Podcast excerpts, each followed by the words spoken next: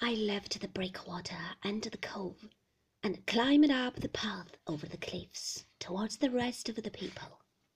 I did not see Maxim anywhere. Frank was there, talking to one of the coast guards.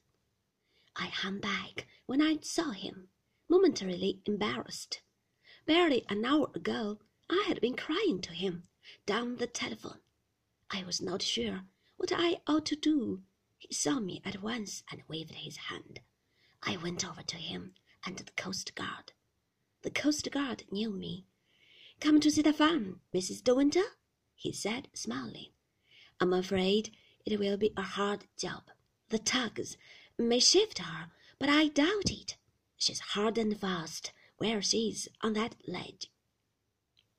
What will they do? I said. They'll send a diver down directly to see if she's broken her back, he replied. There's the fellow there in the red stocking cap. Like to see through these glasses?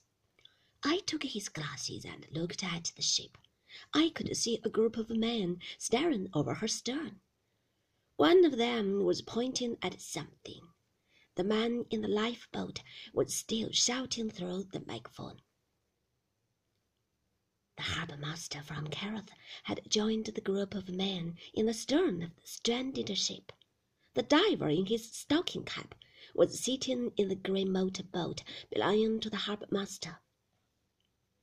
The pleasure boat was still circling round the ship. A woman was standing up taking a snapshot. A group of gulls had settled on the water and were crying foolishly, hoping for scraps.